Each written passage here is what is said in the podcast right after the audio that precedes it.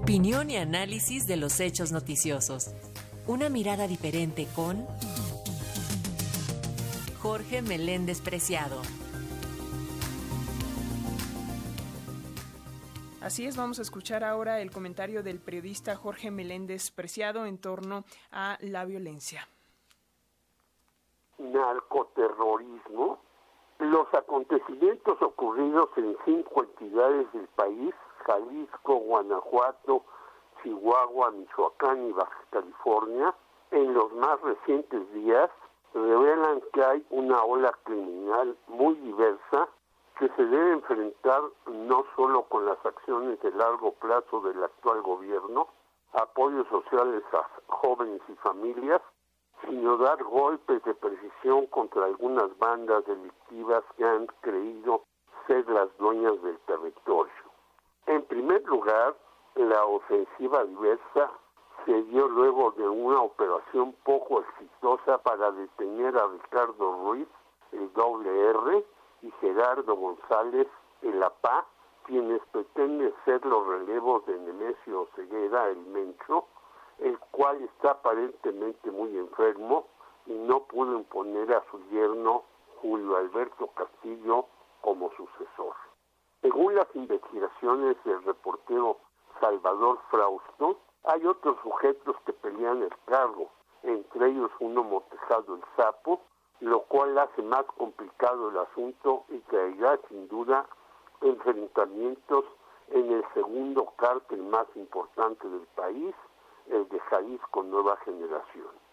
También no hay que descartar la incautación de droga reciente por cerca de 4 mil millones de pesos, el enfrentamiento en la cárcel de Ciudad Juárez entre bandas criminales y la detención de 167 supuestas defensas ciudadanas, en realidad delincuentes en Michoacán.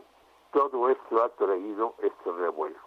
El primer asunto, el del cárcel de Jalisco Nueva Generación, trajo la amplia violencia, la cual parece que fue una onda expansiva en otros lugares, y llegó a Ciudad Juárez, donde asesinaron al periodista Alán González y tres de sus compañeros que en una pizzería transmitían un programa de mega radio.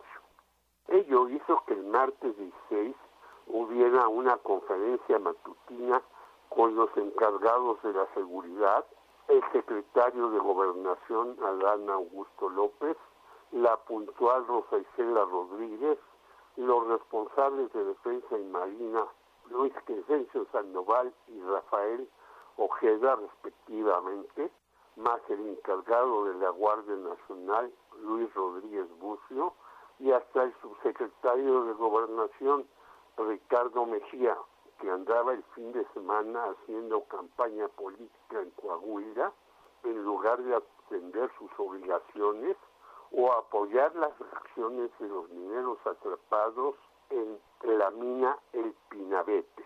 Hay 40 detenidos por las acciones delincuenciales desde la quema de vehículos y establecimientos hasta el asesinato de unos cuantos individuos entre los que mencionamos.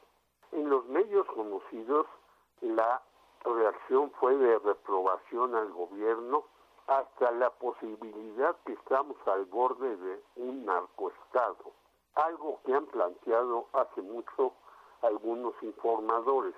Esto último abre la puerta, aunque sea de manera formal, a la intervención de Estados Unidos a México para evitar que lleguen los enemigos del imperio a sus terrenos. Curioso, mientras en Yanquilandia solo le dieron tres años de cárcel al famoso Mecho por traficar drogas y lo soltaron. Cuando en marzo de este año 2022 liberaron a la hija de este delincuente, Jessica Oceguera, apodado La Negra, y en el momento que Salman Rushdie sufre un atentado en Nueva York de parte justamente de grupos iraníes. En este contexto, se habla de que México tiene una situación insostenible, pero no es así. Tiene razón Carlos Push en Milenio del 15 de agosto. no estamos en un momento de terrorismo, sino de violencia desmedida entre grupos delincuenciales. Y anota correctamente Viri Ríos. Los golpes al narco, entre ellos la detención de Rafael Caro Quintero y otros, han producido reacciones inusuales. Según cifras del INEGI, que no maneja el gobierno, los delitos y homicidios han bajado, aunque sea levemente, 3.6% en promedio. Pero es necesario ser más contundentes en el enfrentamiento a grupos que intentan desestabilizar México, a los cuales les proporcionan importancia desmedida en medios de difusión.